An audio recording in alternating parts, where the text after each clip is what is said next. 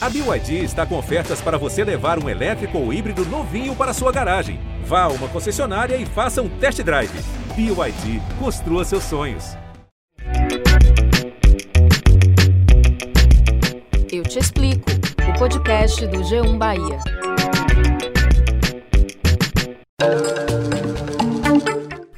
Olá, eu sou Valma Silva, editora do G1 Bahia. E eu sou Camila Marinho, repórter e apresentadora da TV Bahia. E esse é o Eu Te Explico, o podcast do G1 Bahia. H3N2, o vírus do tipo influenza que causa gripe, já chegou à Bahia. Até a primeira semana de dezembro, já eram pelo menos 15 casos detectados somente em Salvador pela Secretaria Municipal de Saúde. Essa situação acendeu o sinal vermelho e levou a CESAB a emitir um alerta epidemiológico para as secretarias municipais de saúde. É uma doença que merece toda a atenção. Foram quatro pessoas identificadas com essa, esse vírus né, aqui em Salvador. A preocupação da CESAB é com o aumento do número de casos aqui na Bahia. O Rio de Janeiro, por exemplo, vive um surto de gripe. Na capital carioca, só nas últimas semanas, foram notificados 23 mil casos de influenza, número 700% maior que os de casos de Covid.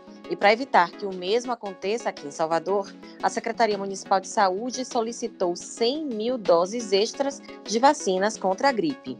A ideia é que sejam vacinadas as pessoas com idades entre 6 meses e 6 anos, gestantes, puérperas, pessoas com mais de 60 anos, povos, povos indígenas e quilombolas, população privada de liberdade, adolescentes sobre medidas socioeducativas, pessoas com comorbidades ou deficiências. A questão, Valma, é que a procura pela vacina está muito baixa. De acordo com a Secretaria Municipal de Saúde, apenas 65% do público-alvo está vacinado e menos da metade dos trabalhadores de saúde que atuam em Salvador foi se vacinar.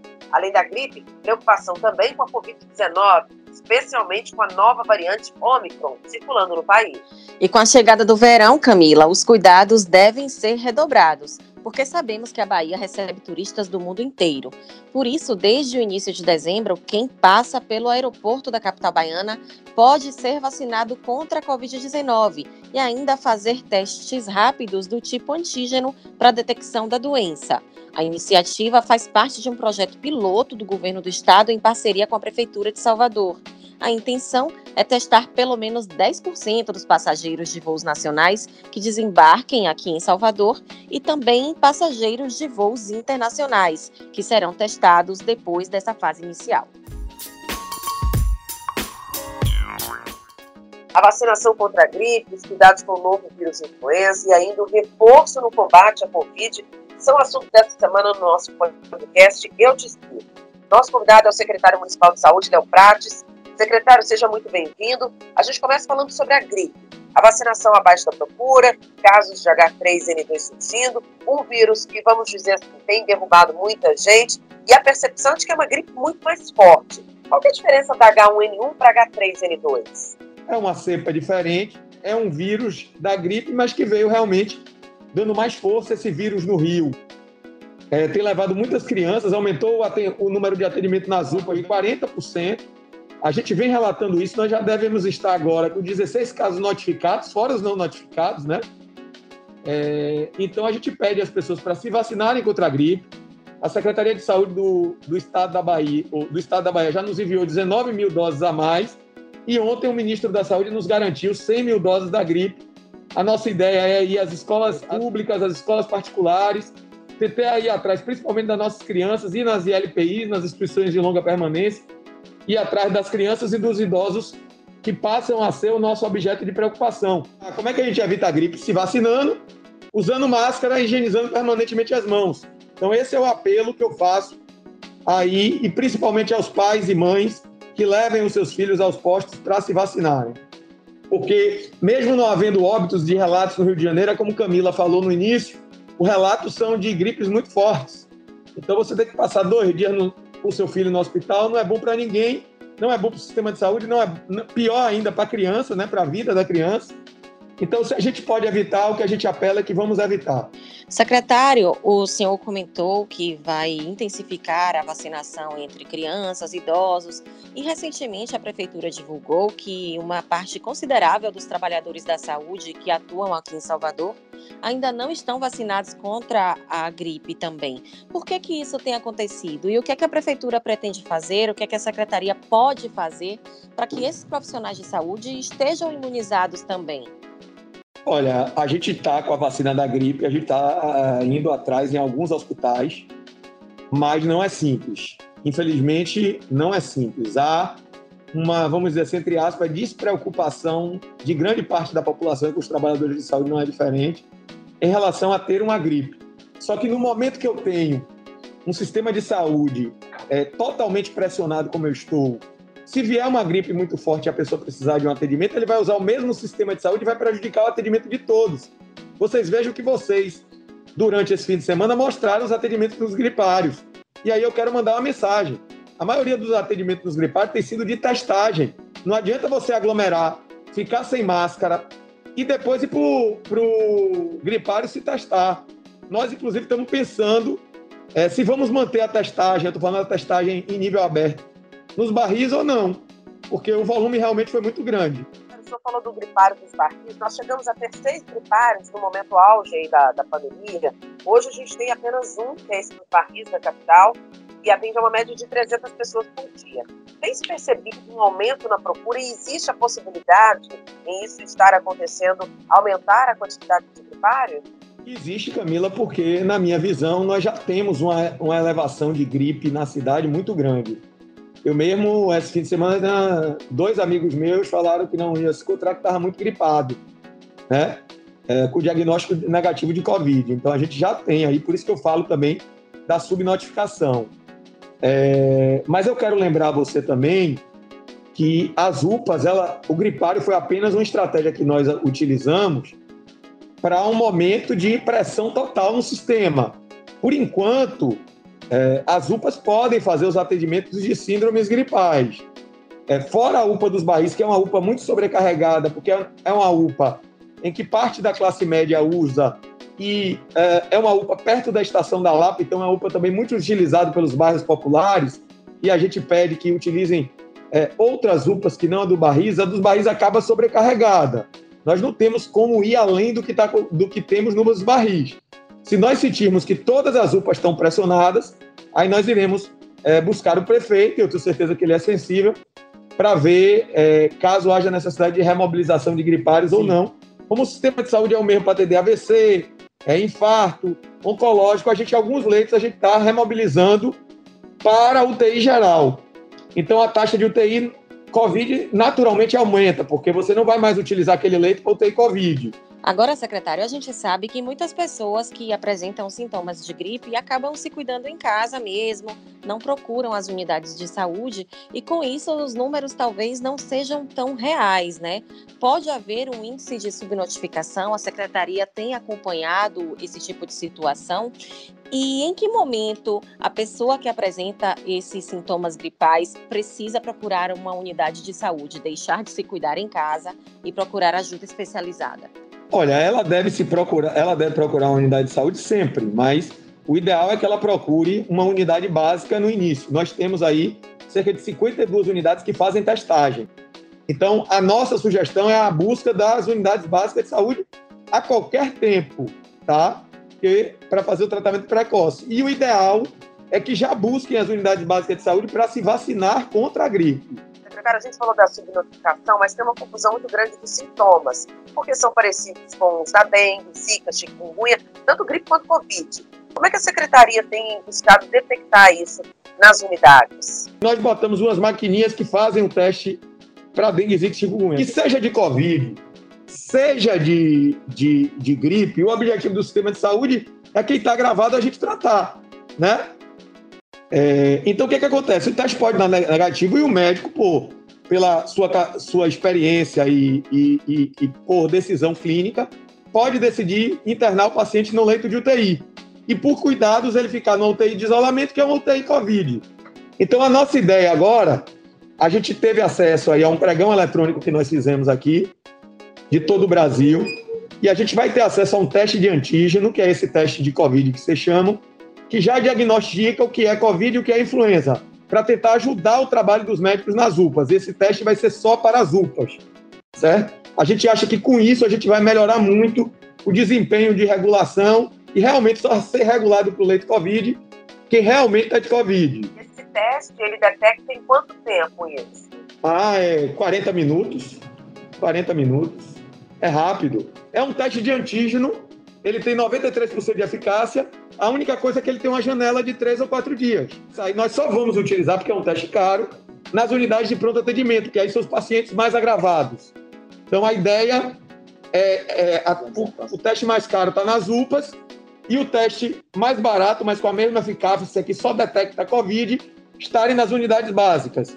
Então, a nossa orientação é que quem não está com gravidade ou quem pode ainda se prevenir é se dirigir às unidades básicas de saúde. Secretário, esse teste de antígeno que vai ser utilizado nas UPAs é o mesmo que está sendo utilizado na sala de testagem do aeroporto aqui de Salvador? Como é que está a aplicação desses testes lá no aeroporto? Passageiros já foram diagnosticados? O que é que tem se percebido, apesar de ser um serviço relativamente novo, começou no dia 4 de dezembro? Mas como é que tem sido essa experiência para a secretaria? O teste é o mesmo apenas esse novo teste ele tem mais uma função.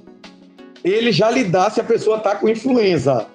Então o médico vai ter mais segurança no, no, no diagnóstico dele. Então, em vez dele, de, de eu dar um, um, diagnóstico, não é Covid, eu vou dar um, um diagnóstico, não é Covid e é influenza. Até para poder ver o que é que esse paciente tem. Porque se não der Covid e não der influenza, realmente o paciente tem que buscar cuidados médicos mais aprofundados, né? Se ele está com sintoma gripal, não é gripe, não é influenza e não é Covid, a gente precisa verificar o que, é que o paciente tem. Então, a nossa ideia é facilitar esse diagnóstico. É o mesmo teste, com a mesma eficácia, 93%, só que ele tem uma função a mais. Ele já aponta se a pessoa está com influenza. E esse teste vai ser realizado até quando no aeroporto? Essa medida pode ser ampliada para outros pontos aqui de Salvador? Olha, nós fechamos um acordo com a CESAB. A CESAB entra com os testes, né? É, os testes de antígeno, e nós entramos com o pessoal. É uma parceria, mais uma vez, com o governo do estado para salvar vidas. A gente vai durar enquanto, por exemplo, o estado tiver teste, porque do ponto de vista de pessoal eu não tenho problema. O prefeito me deu 400 redas para trabalhar na vacinação e nessa testagem. Então, é, aí depende muito mais do fornecimento dos testes por parte da CESAB. Secretário, é, como é que esses testes serão aplicados? Somente pessoas que embarcam no aeroporto podem fazer ou as pessoas podem se dirigir até lá? A ideia é que só possa ser vacinada as pessoas que vão viajar ou que estão chegando de viagem. É voluntário, está indo muito bem. No último fim de semana, acho que a gente fez 180 testagens, mais ou menos isso, um pouco a mais, um pouco a menos. E nós só tivemos um caso positivado, tá? Então, assim, por enquanto nós estamos indo bem. Por que nós estamos dando preferência, Camila e Valma, para o aeroporto? Porque é, no aeroporto, na nossa visão, está é, tá tendo um equívoco do Ministério da Saúde. A gente elogia quando tem que elogiar, critica quando tem que criticar. É, e não está tendo barreira sanitária nos voos domésticos. E a minha orientação ainda à equipe é que priorize os voos domésticos. O que é barreira sanitária para o seu internauta entender? É exigir passaporte de vacina, é ter testagem antes de entrar no avião. Então, ontem mesmo eu voltei de Brasília, não há essa exigência. Então, a nossa preocupação é que, por exemplo, o Rio teve um surto de Delta, nós não tivemos da Covid. Então, é ficar tendo. O Brasil é praticamente um continente. É ficar tendo é, transmissão de um lugar bastante contaminado com determinada cepa, e a gente está aí com a Ômicron, e a gente que está com, menos contamina com menos contaminação, porque a gente está adotando as medidas e com bastante cautela aí o prefeito Bruno Reis e o governador Rui Costa, a gente ser penalizado. Então, é, a estratégia é para tentar conter um pouco. Agora, claro que a, a melhor estratégia era a exigência do passaporte da vacina e a testagem na origem, como está sendo feita nos cruzeiros, que foi uma defesa de Salvador, mas que não foi acatada, foi acatada em relação ao transporte marítimo, mas não foi acatada em relação ao tra transporte aéreo doméstico. Então, assim, porque a pessoa já entrou dentro do avião, já pode ter contaminado outras pessoas e está e tá vindo para cá.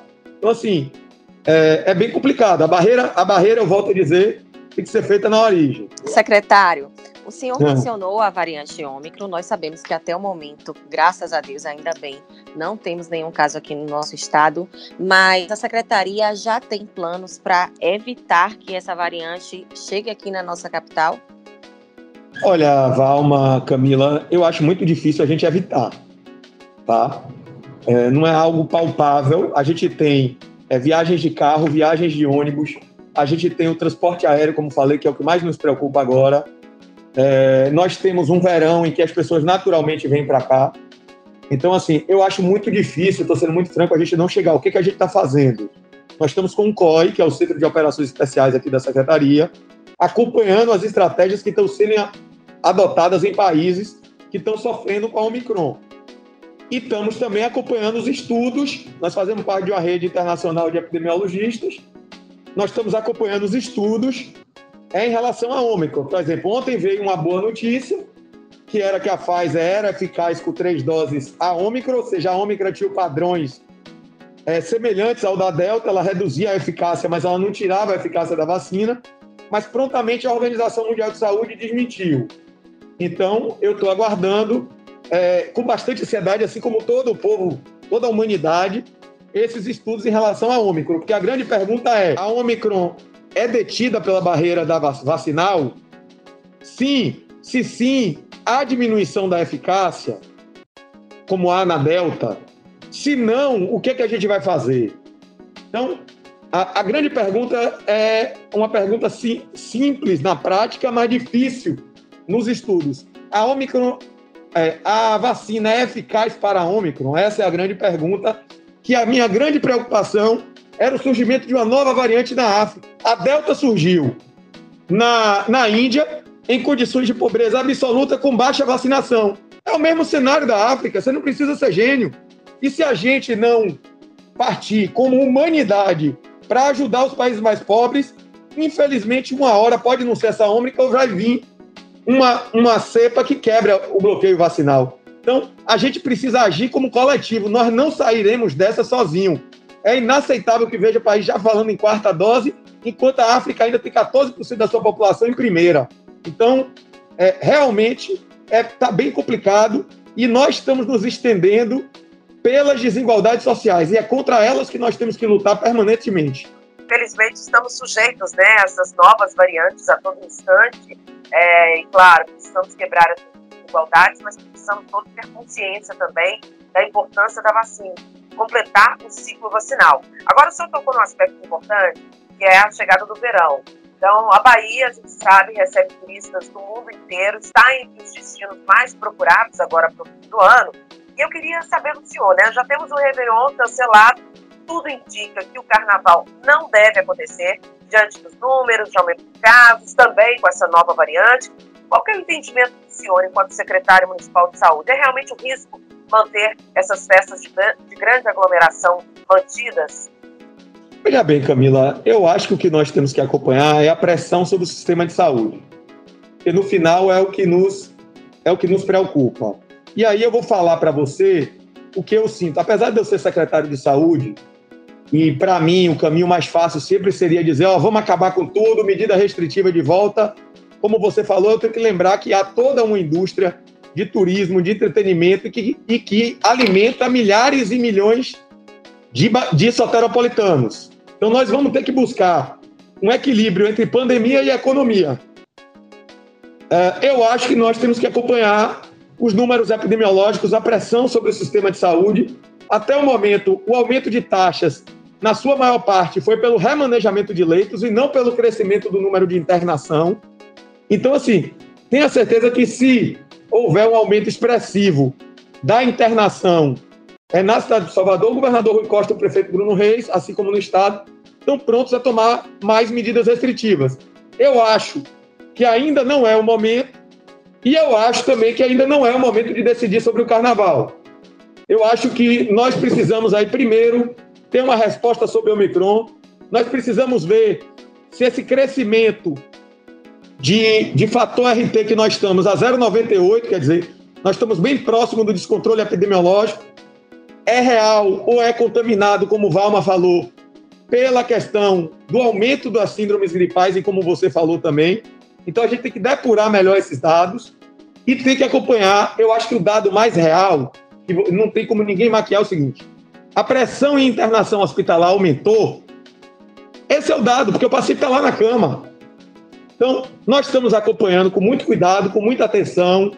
É, tenho certeza que nós estamos. Veja, o prefeito cancelou o Réveillon, mas nós temos que buscar isso, o equilíbrio, o equilíbrio entre salvar a vida das pessoas do coronavírus e não matar de fome. Nós precisamos ter muito cuidado com isso agora. Nós somos um estado pobre, numa região pobre, um aumento da pobreza que é significativo e nós precisamos aí também, ela precisamos salvar a pessoa dos coronavírus, mas não podemos deixar dela, delas não terem o que comer. É uma situação complicada, né, secretário? Porque é, estamos neste este impasse aí, né? Precisamos salvar vidas, mas tem pessoas passando fome porque precisam trabalhar. Mas, de toda forma, acho que o mais importante é que a gente continue com cuidado, né? Uso de máscara, álcool em gel, tentar evitar lugares é, muito cheios, fazer a nossa parte, principalmente se vacinar. Obrigado, Camila. Eu agradeço a você e a Val, me aproveitando as suas considerações. Eu acho inaceitável nós termos 200 mil pessoas que não tomaram a sua segunda dose e poderiam, e 100 mil pessoas que pudessem, mais de 100 mil pessoas e mais de 200, poderiam tomar a dose de reforço e não tomaram. Esse é um gesto de amor consigo, com sua própria vida, mas é um gesto de amor com todos.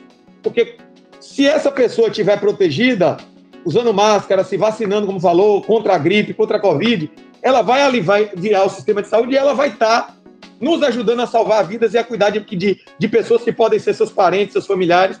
Então, eu quero agradecer a vocês e parabenizar todo o trabalho da imprensa nessa pandemia e agradecer mais uma vez. Nós que agradecemos, secretária. Muito obrigada pela sua participação no nosso podcast. Para você que nos acompanhou até aqui, muito obrigada. E olha, continua seguindo os protocolos sanitários: máscara, distanciamento na medida do possível, álcool em gel e não esqueça, vacinação em dia. É, a pandemia não acabou. Se cuide. Um abraço e até a próxima edição do nosso podcast. Eu te explico. O podcast do G1 Bahia. Produção e apresentação: Camila Marinho e Valma Silva. Edição: Márcio Souza. Coordenação: Danuta Rodrigues. Gerente de jornalismo: Ana Raquel Copete.